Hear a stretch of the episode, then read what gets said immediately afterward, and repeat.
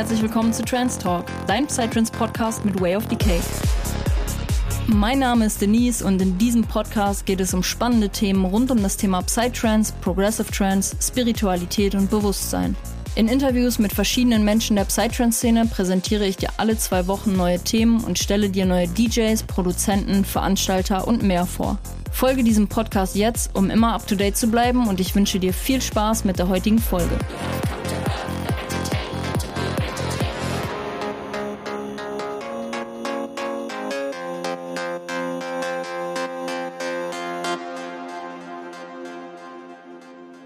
Hi und herzlich willkommen, liebe Psytrance Community, zu einer neuen Podcast-Folge, beziehungsweise zu einem neuen Podcast-Interview. ich präsentiere dir heute das zweite Interview auf diesem Podcast und ich freue mich enorm drauf, weil für mich war es mal wieder eine andere, eine andere Erfahrung. Ich stehe nicht alleine vorm Mikrofon, sondern konnte mich auch mal wieder selber austauschen und wir hatten unfassbar tiefe Themen, über die wir geredet haben und dementsprechend der Mehrwert ist so enorm. Und deswegen freue ich mich auch enorm, heute euch diese Podcast-Folge oder dieses Gespräch mit Jascha und Isabel von Set und Setting zu präsentieren. Wer Set und Setting noch nicht kennt, schaut unbedingt mal auf Instagram, YouTube oder auch auf ihrem eigenen Podcast vorbei enorm wertvolle Arbeit, kann ich euch einfach nur sagen. Ich bin durch meine Recherche zum Thema Ayahuasca, zum Ayahuasca-Retreat auf die beiden aufmerksam geworden und habe super viele YouTube-Videos dann auch geschaut bei ihnen. Und ja, Set und Setting steht einfach für eine transformative Persönlichkeits- und Bewusstseinsentwicklung in ganzheitlicher Verbindung mit psychedelischen Substanzen. Na, dieses ganze Thema psychedelische Substanzen, LSD, Psilocybin, ist in der Psytrance-Szene auch ein enorm großes Thema und dementsprechend habe ich beide zu Gast auf diesen Podcast geholt, um euch auch nochmal einen anderen Blickwinkel auf dieses ganze Thema Drogenkonsum, Drogenmissbrauch, Thema Psychedelika, Thema Designerdrogen auch, haben wir super, super viel drüber geredet. Und die beiden leisten einfach einen enorm wertvollen Beitrag zur Aufklärung über psychedelische Substanzen. Sowohl auf ihrem Instagram, YouTube-Channel, aber auch auf der Website. Schaut da auch gerne mal vorbei. Und eben auch in ihrem Podcast Set und Setting. in der ersten Podcast-Folge geht es darum, wie die beiden in die Psytrance-Szene gekommen sind und wie es auch dazu kam, Set und Setting zu starten. Wir sprechen ebenfalls darüber, ob der Eintritt in die Szene selber Einfluss darauf hatte, Set und Setting zu starten. Und wir sprechen bereits in dieser Folge offen und ehrlich über dieses Thema Drogenkonsum und Missbrauch in der Psytrance-Szene und wie die beiden den Drogenkonsum auf Festivals wie der Ozora oder dem Modem Festival wahrnehmen. Enorm kranker Mehrwert, Leute. Ich sag's euch. und deswegen bin ich selber so, so, so hyped ähm, und freue mich, euch das Ganze zu präsentieren und freue mich auch auf, auf euer Feedback zu dieser Podcast-Folge und vor allem auch zu der zweiten Podcast-Folge, denn die setzt dem Ganzen nochmal das i-Tüpfelchen auf. Denn in der zweiten Podcast-Folge geht es speziell auch nochmal um das Thema Drogenkonsum und Drogenmissbrauch. Und ja, es ist, also ich bedanke mich auch bei den beiden super, super herzlich, dass wir so ein offenes Gespräch über diese Thematik geführt haben.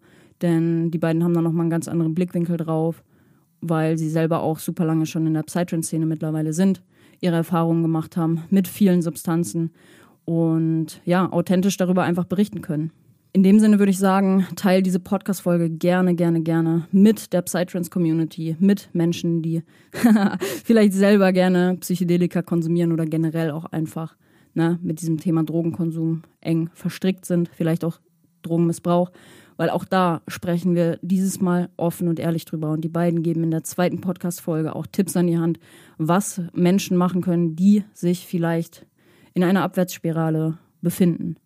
Ne, die vielleicht merken, sie haben ein Drogenproblem und wissen aber nicht, wie sie damit umgehen sollen. Und ja, in dem Sinne freue ich mich, dir diese Podcast-Folge und Jascha und Isabel von Set und Setting zu präsentieren. Ich wünsche dir ganz, ganz, ganz viel Spaß mit der heutigen Podcast-Folge. Wenn du hier auf Apple Podcasts zuhörst, dann bitte ich dich von Herzen einmal eine 5-Sterne-Bewertung für diesen Podcast dazulassen. Da würdest du mir auf jeden Fall einen riesen Gefallen tun, damit ich weiterhin hier wachsen kann und der Podcast hier mit solchen Themen vor allem die richtigen Menschen erreicht und zum Nachdenken anregt, die Leute inspiriert und vielleicht wir dadurch einen Beitrag dazu leisten können, dass ja, dass wir Menschen ja vielleicht aus Situationen rausholen können, wo sie selber nicht von dachten, dass sie jemals da reinkommen. Es kann sein, dass wir bei dieser Podcast-Folge einen kleinen Qualitätsverlust in der Audiodatei haben. Deswegen seht mir das auf jeden Fall noch nach. wir haben das Ganze über eine Online-Konferenz gemacht und dementsprechend, ich hoffe, man hört es nicht zu doll wenn es überhaupt auffällt. Das ist ja auch immer so eine Sache. Der Endverbraucher merkt sowas ja meistens gar nicht. Mal schauen. Aber wenn doch, dann sieh es mir bitte nach. Der Mehrwert für das Interview ist zu krass, dass du irgendwann abspringst und sagst, boah, das fuckt mich richtig ab. genau. Und auch das hier, vor allem die Interviewsituation, da muss ich mich erstmal ein bisschen rantasten und ähm, damit konform gehen oder beziehungsweise das auch erstmal irgendwie perfektionieren, wie wird alles eingestellt und so, weil technisch gesehen bin ich eine Flaute, deswegen habe ich natürlich auch meine Unterstützung hier beim, beim Cutten des Podcasts, also beziehungsweise der Podcast-Folgen. In dem Sinne nochmal danke an Chrisix für deine, für deine geile Arbeit, weil das, ja, das ist auch nochmal so ein Themengebiet für sich und da bin ich froh, dass ich das outsourcen kann. Und genau, seht's mir nach, wenn man einen kleinen Qualitätsbruch hört. Und ja, in dem Sinne wünsche ich euch aber ganz, ganz, ganz viel Spaß mit der heutigen Podcast-Folge, viele neue Erkenntnisse und vor allem auch viel Inspiration. So, hi ihr beiden, ich heiße euch auf jeden Fall herzlich willkommen heute in dieser Podcast-Folge. Und ähm, ich freue mich auf jeden Fall heute mit euch zu sprechen, weil ich bin durch meine Recherche in Bezug auf meinen Ayahuasca-Retreat auf euch aufmerksam geworden und verfolge seitdem auch immer regelmäßig und mit Freude euren Content. Stellt euch doch gerne mal vor, ähm, ja, wie habt ihr euch kennengelernt und wie seid ihr letztendlich auch auf die Idee gekommen, Set und Setting beziehungsweise auch einfach ein gemeinsames Business zu starten? Ja, vielen Dank erstmal, dass wir hier sein dürfen. Äh, freut uns auch sehr, auf dem einzigen Psytrance-Podcast, soviel ich weiß, ähm, vertreten sein zu dürfen. Mhm. Ja, ähm, ich bin Isabel. Hallo in die Runde. Ich ähm, ja, bin Teil von Set und Setting, unserem Unternehmen. Und ähm, ja, meine, ja, die Frage war, jetzt waren es ja ganz viele Fragen gleich. Die Frage war ja, wie wir uns kennengelernt haben, ne? Erstmal. Genau. genau. Äh, Jascha, magst du dich kurz vorstellen? Dann kenne dich zumindest schon mal. Äh, gibt's, wissen wir ja. zumindest schon mal von beiden Seiten, wer hier. Ja, genau. Ich bin Jascha ist. und äh, ich hatte die Ursprungsidee zu Set und Setting Ende 2019, weil ich gesehen habe, hey, psychedelische Substanzen sind in meinem Leben sehr wichtig gewesen für mein persönliches Wachstum und irgendwie gibt es im Internet noch nicht so konkreten Content dazu, auf eine anfassbare Weise, gerade auch Deutsch. Und dann habe ich das Projekt Set und Setting gestartet und genau, habe das dann mit Isabel, einer Lebensgefährtin, die jetzt neben mir sitzt, zusammen weiter aufgezogen und bin sehr stolz darauf, wo wir heute sind. Mhm. Und bei uns geht es ja viel um ja, Aufklärung zu veränderten Bewusstseinszuständen und um den Blick nach innen. Also wie können wir mehr Blick nach innen richten, weniger nach außen. Und genau, das machen wir beide zusammen. Und Isabel und ich haben uns kennengelernt Ende 2018. Wir haben uns glaub. am 17. November 2018 kennengelernt. Aha. Passenderweise auf einer Psytrance-Party, beziehungsweise kurz davor in Jaschas Wohnung, die er an dem Tag auch erst äh, bezogen hatte, in der es nichts gab, bis auf ein Teelicht. und zwei Stühle und. Äh, Isomatte. Nee, so eine Luftmatte. Genau und den guten alten Ikea-Couchtisch, den wahrscheinlich jeder kennt. Ähm, ja, das war ganz witzig. Also, äh, ja, wie soll ich die Geschichte mal kurz erzählen, wie wir uns kennengelernt haben? Sehr, sehr gerne.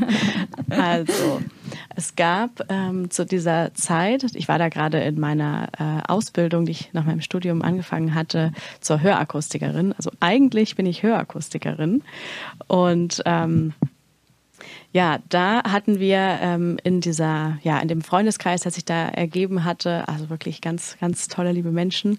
Ähm, wir hatten so eine kleine, ja, wie sagt man, so eine kleine Tradition, dass wir wenigstens einmal, wenn wir da oben in dieser äh, Akademie für Hörakustik zusammenkamen, auf eine Psytrance-Party gegangen sind. Und äh, als sich dann ein paar äh, Regelmäßigkeiten, die wir sonst so hatten, verschoben haben, kam es dazu, dass einer aus diesem Bunde alleine auf eine Party hätte gehen müssen und darüber dann sehr traurig war. Und wir dann ziemlich spontan äh, einfach entschieden haben, ihn dort oben zu besuchen. In, wir haben das immer in Lübeck gemacht, äh, diese Ausbildung. Und die Party war eigentlich in Hamburg. Naja, auf jeden Fall ähm, war es dann eben so, dass dieser Freund von mir und inzwischen von uns ähm, ja, irgendwie kurz vorher auf einer anderen Psytrance, oder nee, eine Hightech-Party war das sogar auch noch, ne? Mm, nee. Nee? Das war eine Dark Psy-Party. Ah, okay. Okay. genau, also da hatten die zwei sich kennengelernt, nachdem sie irgendwie eine Stunde schweigend nebeneinander auf einer Schaukel saßen. Und ähm, ja, dann hieß es. Geschichte. Hm? Eine das ist eine eigene Geschichte, ja. Auf jeden Fall hieß es dann, ja, ich habe da so einen Jascha kennengelernt und irgendwie können wir bei dem pennen. Und das war es dann eigentlich auch schon. Und ja, dann bin ich im Prinzip in Jaschas Wohnung einfach reingelaufen und ähm, habe dann auch relativ schnell gemerkt, dass hier irgendwie etwas äh, ganz gut zu passen scheint. Und ja, dann haben wir, äh, ach, das war so schön. Ich kann mich wirklich an diesen Moment noch genau erinnern. Ich bin dann auch irgendwie in meiner Erinnerung schon tausendmal wieder durchgegangen. Es war halt wirklich so, also ich war damals schon noch ein bisschen anderer Mensch. Ich war schon noch viel, viel unsicherer, schüchterner und nicht so sozial, würde ich sagen. Also total gerne mit Menschen zusammen, aber halt in diesen Situationen nicht so mutig und entspannt, wie es gern gewesen wäre. Und naja, auf jeden Fall kann ich mich noch an diesen Moment erinnern, als Jascha so die Tür aufmachte und wir uns quasi zum ersten Mal gesehen haben und mir irgendwie so dieses Hallo, was ich mir auf dem Weg nach oben schon zurechtgelegt hatte, einfach im Halse stecken geblieben ist und ich nur irgend so ein äh, ich bin Isabel, keine Ahnung, da rausgekriegt habe. Naja, und äh, so ging es dann irgendwie immer weiter. Wir waren dann eben auf dieser Party zusammen und ja, haben dann lange, lange Kontakt gehabt. Äh, immer am Sonntag haben wir ganz lang telefoniert. Und als ich dann irgendwann wieder oben im Norden war, haben wir uns ja getroffen. Und dann ja, war eigentlich schon alles klar. Das ging irgendwie ohne viel Drama. Kommt ihr beide ursprünglich auch aus dem Kommt ihr beide ursprünglich auch aus dem Norden? Ähm, nee, also ich komme eigentlich aus Erfurt, äh, Thüringen und Jascha kommt äh, hier aus der Nähe von Stuttgart, aber war halt äh, in den Norden gerade gezogen, da oben. Genau. Ja, ja, genau. Ich wollte mal raus hier aus dem Kaff gefühlt. Also, ne, mein ganzes Leben schon hier unten gelebt. Also wir sind jetzt gerade auch wieder für ein paar Tage hier bei meinen Eltern. Und da bei mir sowieso dieser Drang ins Auswandern oder ins, ich muss mal aus Deutschland raus, so immer größer wurde, nachdem ich auch 2017 ein Auslandssemester gemacht hatte, habe ich mir dann gesagt, komm, jetzt ziehst du mal wenigstens in Deutschland um, so weit weg wie möglich. Und dann halt Hamburg oder Berlin und dann ist es irgendwie Hamburg geworden. Und äh, das war so ein bisschen so der Zwischenschritt, so bevor ich dann ins Ausland gehe, möchte ich jetzt nochmal äh, so weit weg wie möglich hier ziehen. Und wenn ich mich das traue, wenn ich das schaffe, dann äh, gehe ich auch auf Weltreise. So, genau. Ja. Was hast du beruflich gemacht oder was habt ihr beide beruflich gemacht oder macht ihr jetzt Set und Setting quasi hauptberuflich? Genau, wir machen Set und Setting hauptberuflich und ich habe viele Jahre als Produktmanager gearbeitet im Softwarebereich. Ich habe auch ein Studium dazu gemacht und eine Ausbildung, dann da noch gearbeitet in der Medienbranche und in der Medientechnikbranche und dann in der Softwarebranche jetzt die letzten Jahre in Hamburg dann auch nochmal und habe dann für mich erkannt, also ich habe es damals schon gemerkt, ne, bei, in Hamburg, als ich da bei so einem E-Commerce-Laden gearbeitet habe, dass es geil ist. Ich mag die Arbeit voll. Ich mag IT, Software, Produktmanagement ist mein Ding. Aber halt, wenn es darum geht, dann irgendwie den Leuten noch mehr zu verkaufen von irgendwelchen Kruscht, dann, ja, dann fehlt mir so ein so die intrinsische Motivation bezüglich des Produkts hat gefehlt. Und genau, das war es bei mir. Mhm. Und Isabel hat sich um Ohren gekümmert, von, um Ohren von alten Leuten. Vor allem alten Leuten. Aber ja, ich habe ich hab irgendwie gefühlt schon tausende Jobs gemacht. Also ich habe ähm, auch ein Studium gemacht, Sprechwissenschaften und Phonetik und Kulturgeschichte und Volkskunde. Klingt immer alles ganz kompliziert, aber es ist irgendwas mit Sprechen und irgendwas mit Geschichte. Und danach, ähm, weil ich mich nach dem Bachelor nicht so wirklich ready für den Berufsalltag gefühlt habe, dachte ich, okay, komm, ich muss irgendwie mein Wissen noch erweitern, will es nicht vertiefen, keine Lust, noch ein Studium zu machen, also ein Master. Und deswegen habe ich danach tatsächlich noch eine Ausbildung gemacht zur Hörakustikerin.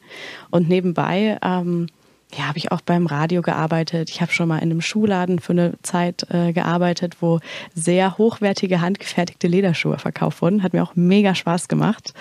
Und ähm, ja, ich habe auch tatsächlich acht Jahre ähm, in einer, in einem, ich sage immer in einer Bar, aber es ist eigentlich ein Club, äh, gearbeitet, in einem Nachtclub.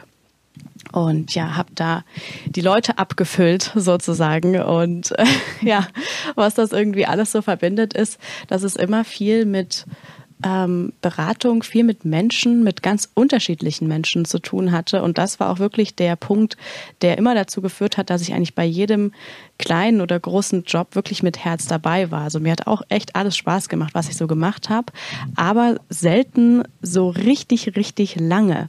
Außer das mit der Bar tatsächlich. Das hat sich ziemlich lange durchgezogen. Aber ich sage auch immer einmal Gastro, immer Gastro.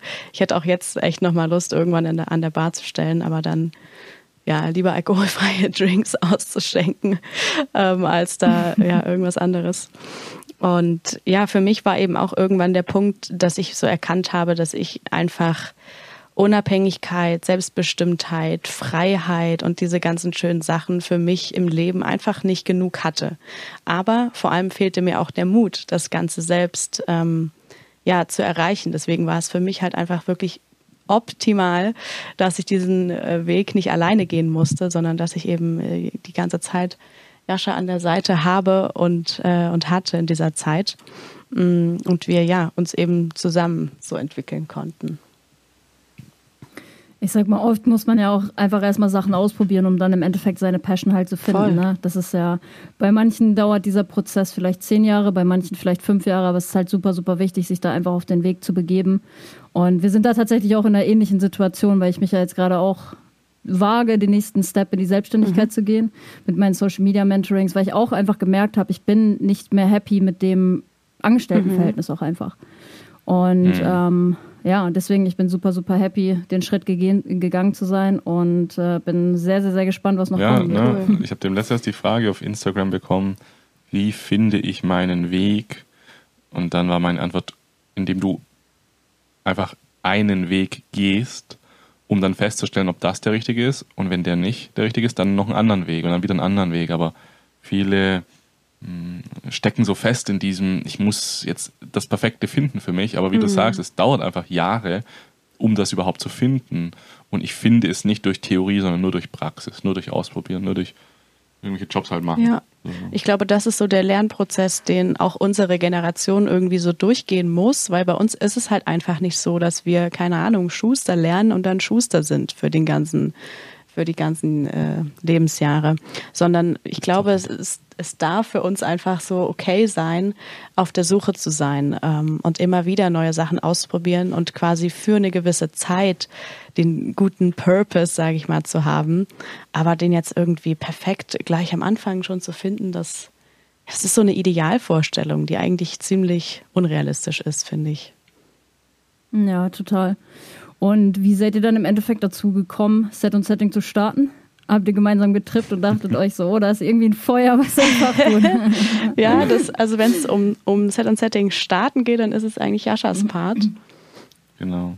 Ähm, ich habe, ja, tatsächlich habe ich bei einer psychedelischen Erfahrung gemerkt, so dass ich gerne mein Inneres weitergeben möchte. Also meine eigene Transformation, sage ich mal, meine persönliche Veränderung, die ist damals, dann Ende 2018, 2019, Ende 2019, mhm. an dem Punkt gewesen, das hat mir dann die Erfahrung mit LSD gezeigt, an dem es Zeit ist, auch weiterzugeben, an dem ich genug gesammelt habe, das mich ermächtigt, weiterzugeben.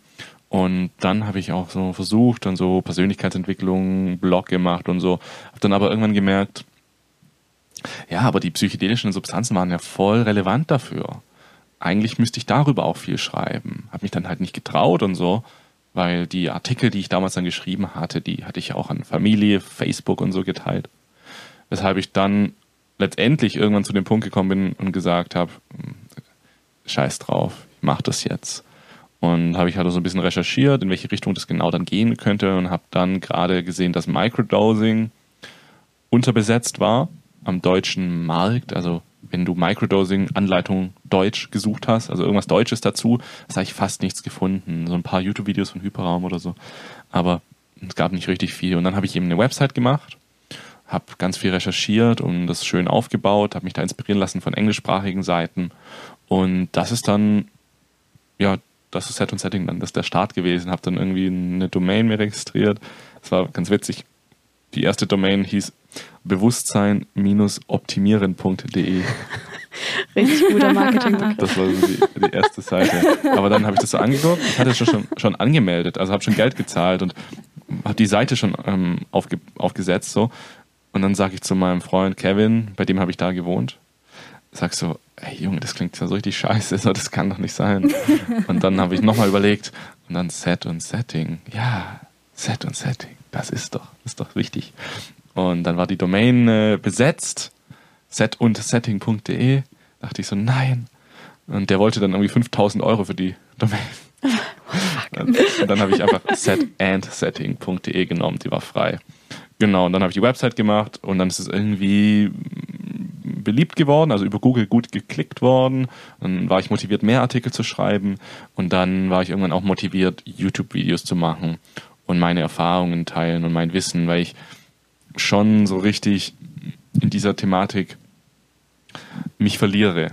Also wenn ich jetzt irgendwelche wissenschaftlichen Artikel zu Psychedelika lese oder philosophische oder zur Anwendung und so weiter, dann verliere ich mich da voll drin. Und deswegen ja, habe ich das Projekt dann immer größer gemacht und größer gemacht. Und Isabel ist dann, als wir dann auf Weltreise gegangen sind, auch irgendwann dazu gestoßen. Mhm. Genau. Ja, sehr cool, sehr cool. ah, coole Sache. Ähm, also so die Idee, quasi mit euch eine Podcast-Folge aufzunehmen, kam ja natürlich auch einfach durch meine Erfahrung mit mhm. Ayahuasca. Mhm. Na, die sechste und siebte Podcast-Folge, falls ihr die noch nicht gehört habt, hört da gerne mhm. mal rein, geht ja um meine Erfahrung mit Ayahuasca. Und das war Punkt Nummer eins. Punkt Nummer zwei ist aber auch, ihr habt oft erwähnt, dass ihr zum Beispiel auf Osora wart oder halt jetzt vor kurzem auf dem Modem mhm. Und äh, genau, wie seid ihr beide in die Psytrance-Szene gekommen? Hm, coole Frage. Durch LSD. Glaube ich. Also ich habe mir, als ich 2015 dann recherchiert hatte, so LSD, was da so abgeht, dann habe ich auch so Musik dafür gesucht, dann habe ich irgendwann so ein Psytrance, habe ich dann irgendwie gefunden. Ich kannte das davor nicht. Habe mir das so angehört, es war ähm, so Offbeat Psytrance, also so ein bisschen, jetzt nicht so schnell, sondern so ein bisschen entspannter. Hab mir das so angehört, es war dann auch mit so schönen Melodien und so, dachte, oh, oh das klingt ja gut, weil ich habe davor schon Techno gehört und äh, elektronische Musik allgemein. Früher habe ich auch Trance gehört und mh, hm, deswegen hat mir das schon so gefallen. Und dann hatte ich meinen ersten LSD-Trip und habe mir halt gesagt, cool, also dann will ich das mal hören auf LSD.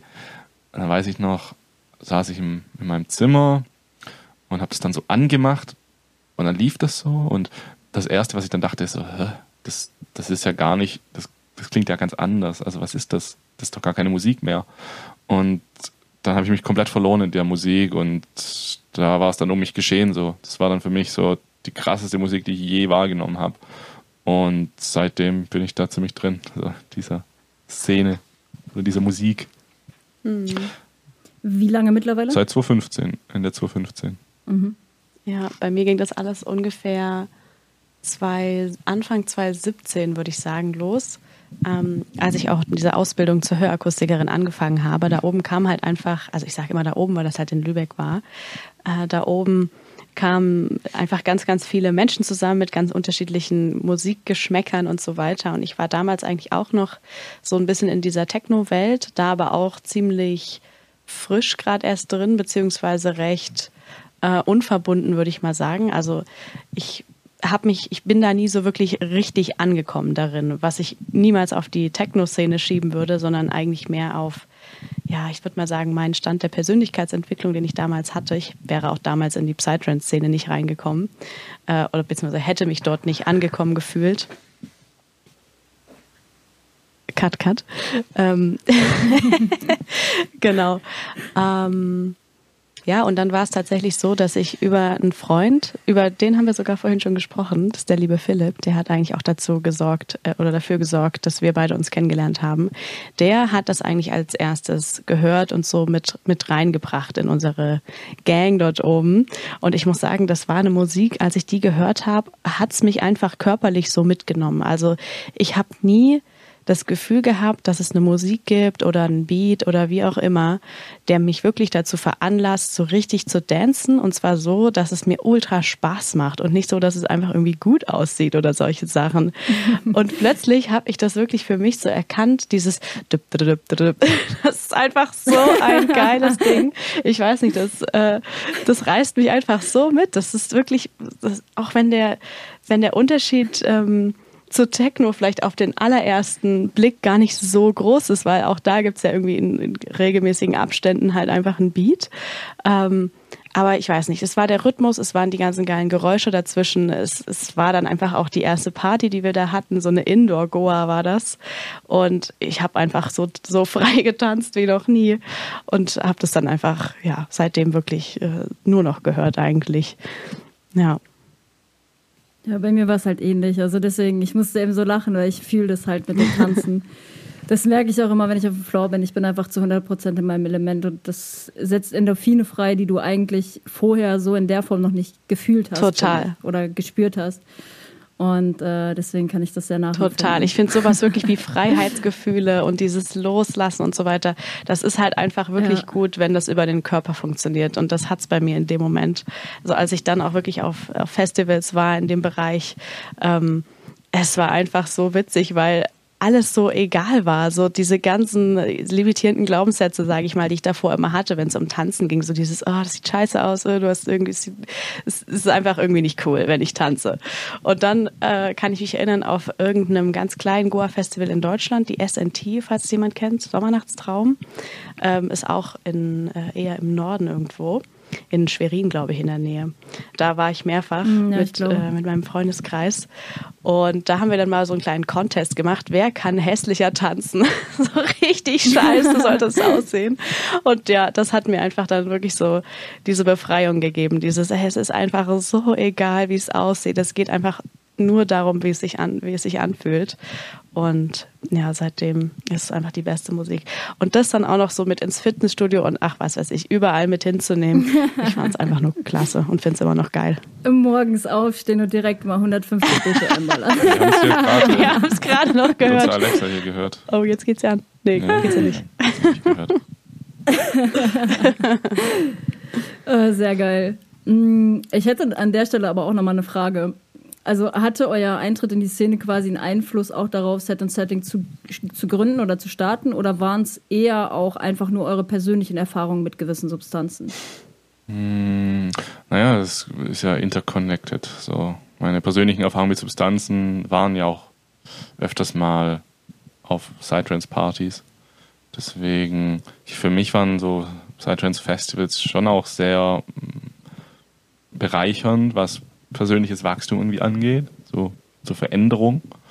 Und deswegen hat er sicherlich da auch Einfluss darauf gehabt, diese, diese Veranstaltungen, um letztendlich an diesen Punkt zu kommen, an dem wir dann waren, mhm. Ende 2019. Ja, also hm, ist das so die Frage gewesen? Ich, ich weiß nicht. Ja, ja, okay. schon. Ja. Isabel, hast du noch was Ja, ich würde auch sagen, also Festivals für mich waren so ein riesiger Booster meiner Persönlichkeitsentwicklung. Und Festivals gingen bei mir halt immer einher mit ähm, sowohl Psytrance als auch Psychedelika, sodass äh, sich hier irgendwie so ein bisschen der Kreis schließt, finde ich. Denn wenn man einfach wirklich diese ja, Erfahrungen mit sich selber, in sich selber erlebt auf einem Festival, wo natürlich irgendwie auch äußere Bedingungen dann noch ähm, natürlich dazukommen. Aber letztendlich ist es ja das Gefühl, was bleibt im Idealfall. Und ja, ich glaube, wenn das nicht gewesen wäre, dann hätte das definitiv, ähm, ja, zumindest bei mir noch gedauert, wenn ich, dass ich da mit eingestiegen wäre. Genau. Mhm. Das mit der Persönlichkeitsentwicklung, das kann ich auf jeden Fall zu 100 Prozent bestätigen, weil bei mir war es damals auch so, dass ich den Einstieg gefunden habe. Das war Halloween 2015. Mhm. Und das, äh, meine erste Goa-Party war für mich so die reinste Bewusstseinserweiterung quasi, dass ich mich danach auch super viel mit mir selber beschäftigt habe, mit Themen rund um Mindset, Bewusstsein, Persönlichkeitsentwicklung. Und das hat auch meine Persönlichkeit heute sehr, sehr, sehr krass mhm. geformt. Cool. Ja. Richtig schön. ja, das ist, das ist schön, ja, sch ähm, wenn das so ist. Ich denke, es gibt zwei Welten. Bei den, bei den einen passiert das, bei den anderen passiert das dann überhaupt nicht. Aber deswegen mhm. hoffe ich, dass wir mit Set und Setting auch in und ähm, jetzt auch mit diesem Gespräch und mit dem, was du machst, ähm, dass wir da in die Szene vielleicht auch noch mehr hm, Bewusstsein reinbringen. Mhm. Ja, definitiv. Da habe ich auch tatsächlich in den letzten Podcast-Folgen immer mal wieder oder generell auch in den letzten Wochen mehr und mehr den Impuls bekommen, dieses Thema auch hier auf dem Podcast mhm. zu bringen. Weil da kommen wir auch eigentlich genau zur, zur nächsten Frage, weil das ist auch eine Sache, die mich sehr beschäftigt hat in den letzten Wochen und wo du dich, Jascha, quasi auch schon kritisch zu geäußert hast in den letzten Podcast-Folgen. Und das ist dieses Thema Drogenkonsum bzw. Drogenmissbrauch in der Psytrance-Szene. Mhm. Da hast du in Podcast-Folge 61 war das, glaube ich, drüber geredet. Mhm. Und äh, da würde mich mal interessieren, wie nehmt ihr den Drogenmissbrauch in der Szene wahr? Mhm. Und äh, vor allem auch im Vergleich zu anderen, ähm, zu anderen, zu anderem Setting und vor allem auch zu anderen Hintergrundgedanken. Mhm. Sorry. Mhm. äh, zu anderen Hintergedanken, wie ihr Substanzen zur persönlichen Weiterentwicklung zum Beispiel auch nutzt, wie zum Beispiel bei euren, bei euren mhm. Retreats. Das ist ja nochmal eine ganz, ganz andere Herangehensweise, wie man da mit Psychedelikern einfach arbeitet. Ja, das ist komplett unterschiedlich. Also ich muss auch sagen, die Leute, die mit uns auf Persönlichkeitsentwicklungsebene arbeiten, ob es jetzt über unsere Coachings oder auf unserem Retreat ist, die wenigsten von denen sind jetzt irgendwie große Psytrance Partygänger. Die wenigsten, genau. Also es gibt welche, aber es sind ganz wenige. Es sind nicht so viele. Also ich glaube, also unsere, die Menschen, mit denen wir zusammenarbeiten, jetzt sagen wir mal bei den Retreats, die sind meistens so zwischen 25 und 40.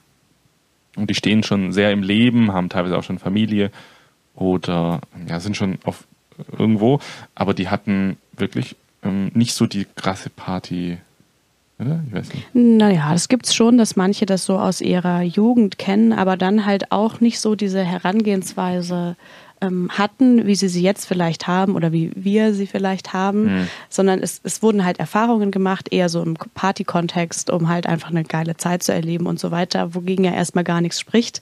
Ähm, so richtige missbräuchliche ähm, ja, Verwendungen von Drogen also Leute, die diese Vergangenheit haben oder so, gibt es eigentlich jetzt nicht so wirklich. Ähm, genau, also ich möchte auch bei diesem Thema allgemein sagen, hm, ich möchte es nicht verurteilen irgendwie, wenn man Drogen äh, missbraucht oder halt äh, sehr ähm, viel davon konsumiert, obwohl es einem selbst vielleicht schadet.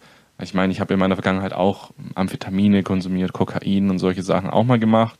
Äh, das heißt, ich habe diese Welt auch kennengelernt und ich glaube, nur deswegen traue ich mich jetzt überhaupt auch darüber zu sprechen und ein bisschen den Zeigefinger zu, äh, zu erheben. Und ähm, für mich ist halt ganz klar, dass eine Partyszene allgemein, also egal ob es jetzt äh, hier irgendwelche normalen Clubs ist, ob es äh, Hip-Hop ist, Pop, Techno, Trance, Drum and Bass, Psytrance und so weiter.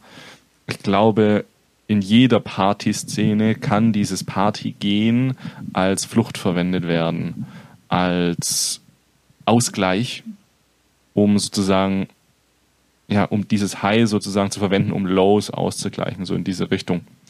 Und ähm, für mich ist da aber ganz klar nicht die Szene schuld oder so, oder die, die Musik schuld oder so, die, die, die Drogen schuld oder sowas.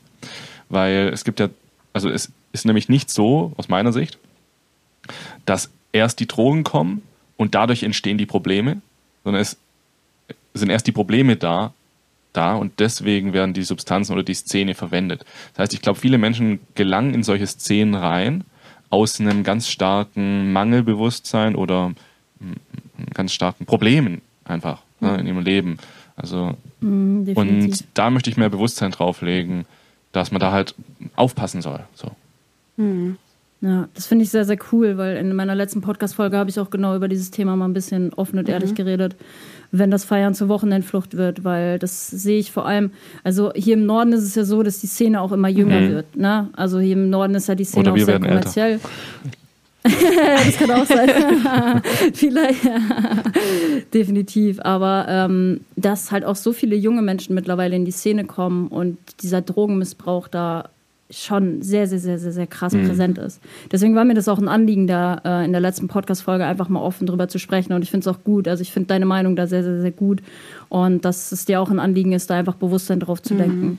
Weil ich, ja, es gibt leider so viele verlorene Seelen, habe ich das Gefühl, auch mittlerweile in der Psytrance-Szene. Mhm. Und es tut mir irgendwie voll leid. Ja. Weil, aber dafür sind wir halt auch hier, um da offen mal drüber zu sprechen, um vielleicht halt auch ein, ein gewisses Bewusstsein dafür zu schaffen, was die Leute sich halt antun in ja. dem Sinne durch es, den Drogenkonsum oder ja, durch das häufige Ich glaube, Feiern. es fehlt halt viel an Aufklärung.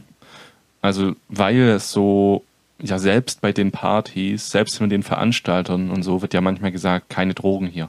Mhm. Aber das ist ja komplett bescheuert, weil eh jeder Drogen nimmt. So, das ist so, ja. so irgendwie so, so eine komische Parallelwelt oder so ein, wie sagt man da, so ein heuchlerisches äh, Gehabe. Ja, wie so eine Bipolarität fast schon, ne? Äh, wie sagt man da? Hm, hypokritisch, hypokritisch ne, heißt das.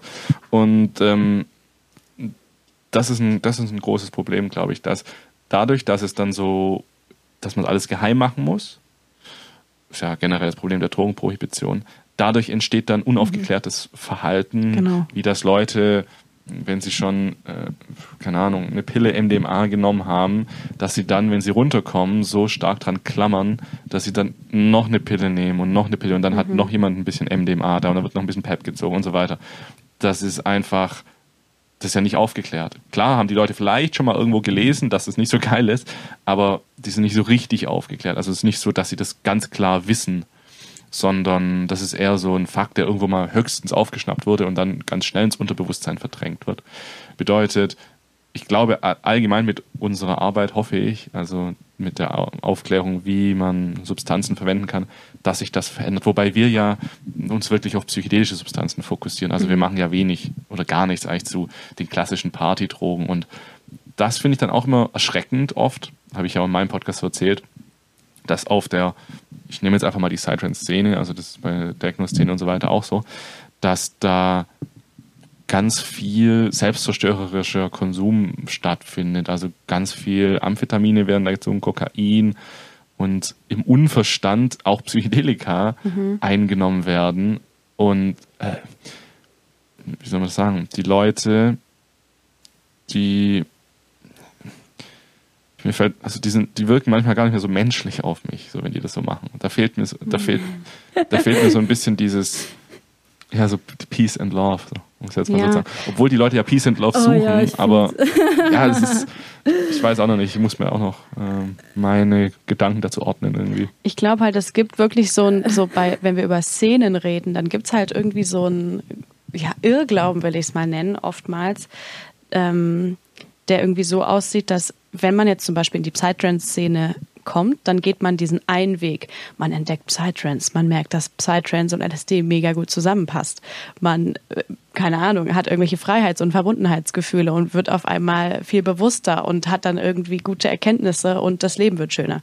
Ja, das ist jetzt so dieser, dieser eine Weg, sage ich mal, den, ähm, der halt so geradlinig einfach nicht ist. Denn du kannst auch einfach irgendwo anders einsteigen. Du kannst auch einfach ähm, nur aus den gleichen Gründen auf eine Party gehen, wie vielleicht jemand, der jedes Wochenende Raven geht, weil er einfach nur, weiß ich nicht, die ganze Woche traurig ist und dann halt gerne am Wochenende einmal den ganzen Serotoninspeicher auf einmal gern leeren würde, damit halt wenigstens mal so ein bisschen äh, Positivität ins Leben kommt. Und genau das kann natürlich auch mit Psychedelika funktionieren. Also das heißt, finde ich noch lange nicht, wenn wir Psytrance hören, auf Festivals gehen und irgendwie dort feiern, ähm, dass wir gleichzeitig, ja, wie gesagt, automatisch fast schon irgendwie glücklicher werden. Überhaupt nicht. Also es kann auch voll die Abwärtsspirale einfach sein. Und ich glaube, das ist das, was du auch gerade meintest, Jascha. Also es es klar gibt immer viele Faktoren, wie eine Erfahrung am Ende wird, zum Beispiel ne, Set und Setting und so weiter.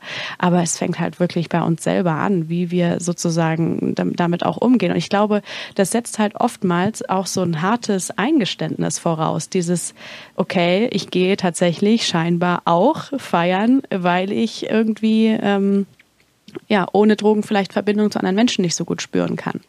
Ja, und es ist tatsächlich äh, mir so gegangen, als ich, äh, ja, in dieser, ich sagte ja am Anfang schon, dass ich auch mal so eine Zeit hatte, wo ich ähm, ja gerne auch zu Techno-Partys gegangen bin, auch mit MDMA und teilweise auch mit PEP und solchen Geschichten. Ähm, irgendwann musste ich einfach erkennen, dass das, dass ich da nicht reinkomme, weil ich da nicht reinpasse und weil ich einfach ähm, ja, weil einfach irgendwie gar nichts passt. Also auch nicht zwischen der, dieser Szene und mir, sondern vor allem bei mir. Und ähm, ja, das, wie gesagt, war ein hartes Eingeständnis, was dann aber eben auch eine große Wendung äh, erzeugt hat. Und ich glaube, da fängt es irgendwie an, so erstmal dieses Störungsbewusstsein für irgendwas zu entwickeln. Und das muss halt auf irgendwelchen Fakten oder auf irgendwelchem, auf irgendwelche Aufklärung sich eben stützen. Wenn die nicht da ist, dann ja, ist schwer. Ja, definitiv. Also manche Leute müssen es halt leider auf harte Weise mhm. erfahren. Ne? Und vor allem bei diesem Thema Drogenkonsum wünsche ich mir halt, oder auch Drogenmissbrauch, dass es nicht so hart wird, dass man halt im Endeffekt alles verliert, mhm. verliert. Dass man auch vielleicht, also was ich mir auch wünschen würde und was ich auch als, als Tipp mitgegeben habe in der letzten Podcast-Folge, wo es um dieses Thema Wochenendflucht mhm. auch ging, wenn du wirklich jemanden siehst. Und ich glaube, das hat, also wenn man mehrere Jahre auch in der Szene ist, dann sieht man immer mal wieder Menschen abschmieren auf den mhm. Drogenkonsum. Und ich würde mir auch da wünschen, dass da mehr Bewusstsein drauf gelenkt wird und auch mehr Hilfestellung gegeben wird in Freundeskreisen, weil ich finde, das ist gar nicht mal so einfach, da dann auch zu sagen, hey, hast du ein Problem?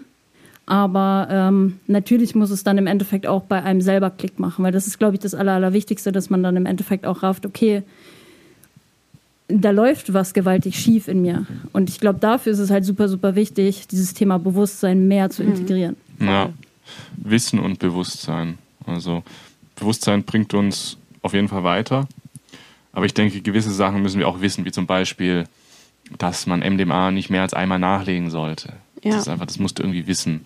So, das sollte dir jemand mal gesagt haben, dass es wirklich nicht, mach das nicht, lass es wirklich. Und dass man Mischkonsum ganz arg aufpassen sollte, dass man jetzt nicht MDMA und Amphetamine im Unverstand kombinieren sollte und dann seinen Schlaf komplett zerschießt. Und dann, die ganzen, also und dann noch kifft, dass dann doch irgendwie geht am Ende oder sowas. Ne? Genau, alles schon selbst auch gemacht und so, aber ähm, heute muss ich sagen, es ist einfach nicht geil. So, das, es ist viel schöner, seine Erfahrung zu haben und dann auch wieder loslassen zu können, wenn die Erfahrung eben vorbei ist, anstatt mhm. daran zu klammern und so sich in, einen, in eine Spirale reinzubegeben. Ja, ja. ja ich glaube, das ist ein ganz, ganz wichtiger Punkt. Ähm, was mich noch interessieren würde, ihr beide besucht ja quasi tatsächlich eher so ein bisschen auch die Old Spirit Festivals, sage ich jetzt mal. Und ich bin ja, ja, kann man ja wirklich man so sagen, so, sagen. Zora und ja. Modem. und ich bin ja auch der, tatsächlich eher auf den ganzen kommerziellen Partys unterwegs, weil ich auch eher so den Bezug zum Progressive Trance habe und das halt zu 100 Prozent auch meine mhm. Leidenschaft ist. Ähm, und in dem Bezug würde mich noch interessieren, wie ihr das Publikum auf solchen Festivals wahrnehmt. Mm. Na, werden Drogen dort eher bewusst konsumiert oder von der Mehrheit ähm, eher weniger bewusst konsumiert? Und nehmt ihr da eher einen Drogenkonsum oder einen Drogenmissbrauch wahr? Mittlerweile. Spannend. Und gab es da vielleicht auch eine gewisse Entwicklung, wenn mm. ihr jetzt sagt, ihr seid auch schon ein bisschen länger? Ich glaube, es kommt auf die Uhrzeit an. Ah, ja, das ist ganz gut gesagt. Also, ja. wenn du nachts guckst, dann wird schon richtig geballert, so teilweise muss ja auch irgendwie wach bleiben.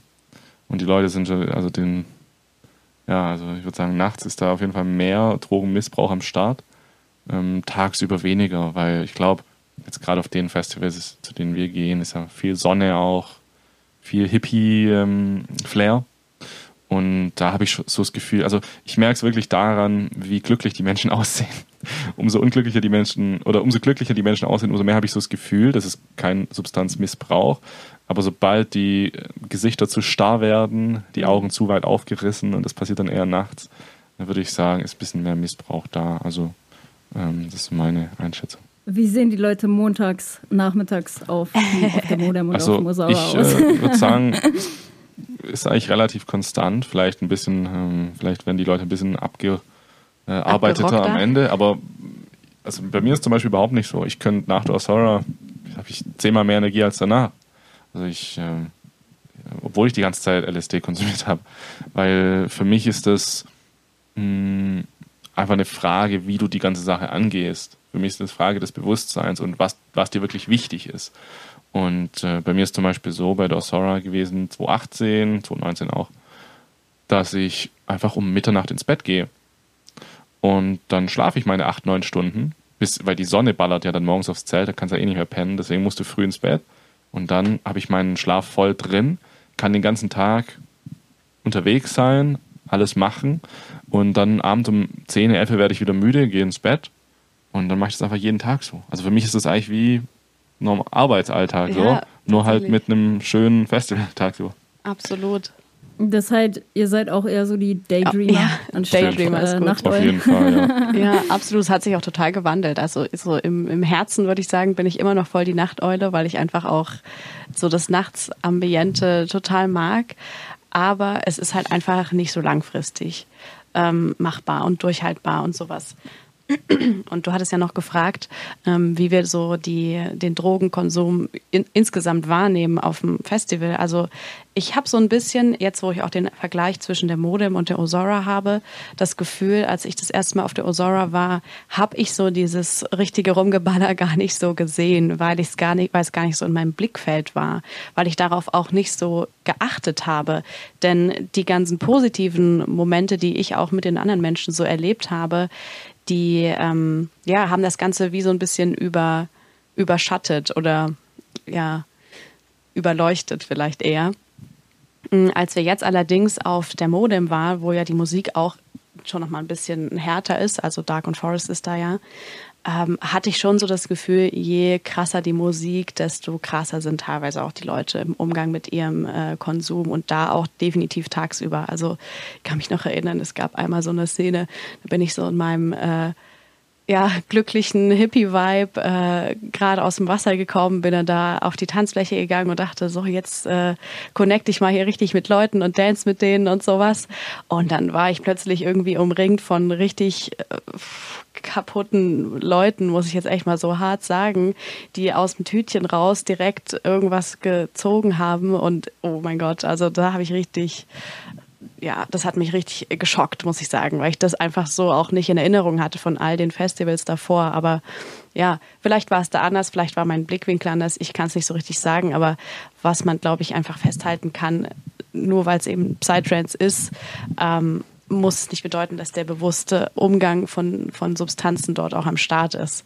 Ähm, ja. Das ist halt immer ein anderes, anderes Verhältnis. Also ich glaube, auf jedem Festival, auf jeder Party gibt es einen Teil, der sehr bewusst damit umgeht und nicht selbstzerstörerisch. Und dann gibt es das andere Extrem oder der andere Teil, bei dem es mehr so ist. Und dann gibt es noch ganz viel dazwischen. Ja. Und es gibt halt immer so eine Tendenz. So manchmal ist es mehr so in diese Richtung, manchmal in diese Richtung. Und die Tendenz verändert sich dann vielleicht auch je nach Uhrzeit oder Musik oder so. Mm, Aber es ist immer alles da. Also ich würde nicht sagen, dass die Psytrance-Szene irgendwie bewusst ist. Nee. Oder, oder dass nicht, sie bewusster nicht, sie, wird oder unbewusster. Genau, also das ist einfach, das ist halt einfach Partyszene und es gibt ja. auf jeder Party Menschen, die mit dem Substanzkonsum, hm, ich nenne es jetzt mal so umgehen, dass er ihnen selbst sehr dient und es gibt solche Veranstaltungen, bei denen ich gefühlt glaube, dass der Konsum oft nicht langfristig ist. Also ich sage immer, wenn du so konsumierst in deinem Leben, dass du das nicht für den Rest deines Lebens so durchziehen könntest, dann ist es nicht langfristig. Also mhm. Also wenn du, du schaust jetzt einfach mal deinen Monat an, wie du jetzt konsumiert hast diesen Monat. Und jetzt stell dir vor, dass du genauso wie diesen Monat den Rest deines Lebens wärst, unterwegs wärst. Und wenn das möglich wäre, ne, wenn das für dich dienlich wäre, dann passt alles. Aber wenn du das Gefühl hast, das kann ich nicht immer so machen, dann würde ich äh, dann mir Gedanken machen. Ja. Ich glaube, ja, sehr geil. Ich glaube halt tatsächlich, was vielleicht nochmal so ein kleiner Unterschied ist zu anderen oder sagen wir zu kürzeren Festivals.